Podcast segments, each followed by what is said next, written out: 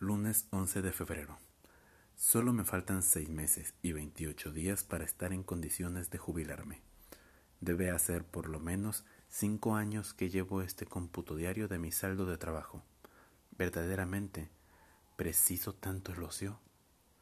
Yo me digo que no, que no es el ocio lo que preciso, sino el derecho a trabajar en aquello que quiero. Por ejemplo, el jardín quizá es bueno como descanso activo para los domingos, para contrarrestar la vida sedentaria y también como secreta defensa contra mi futura y garantizada artritis. Pero me temo que no podría aguantarlo diariamente. La guitarra tal vez. Creo que me gustaría, pero debe ser algo desolador empezar a estudiar solfeo a los 49 años. Escribir. Quizá no lo hiciera mal, por lo menos la gente suele disfrutar con mis cartas. ¿Y eso qué?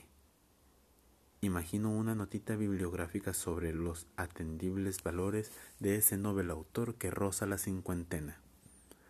Y la mera posibilidad me causa repugnancia.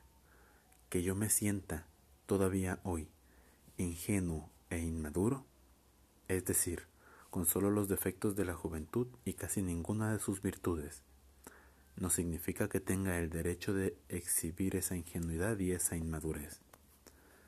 Tuve una prima solterona que cuando hacía un postre lo mostraba a todos, con una sonrisa melancólica y pueril que se le había quedado prendida en los labios desde la época en que hacía méritos frente al novio motociclista, que después se mató en una de nuestras tantas curvas de la muerte. Ella vestía correctamente, en un todo de acuerdo con sus 53.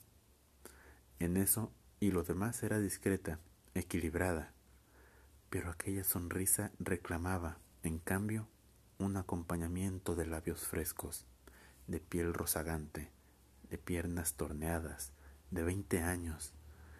Era un gesto patético.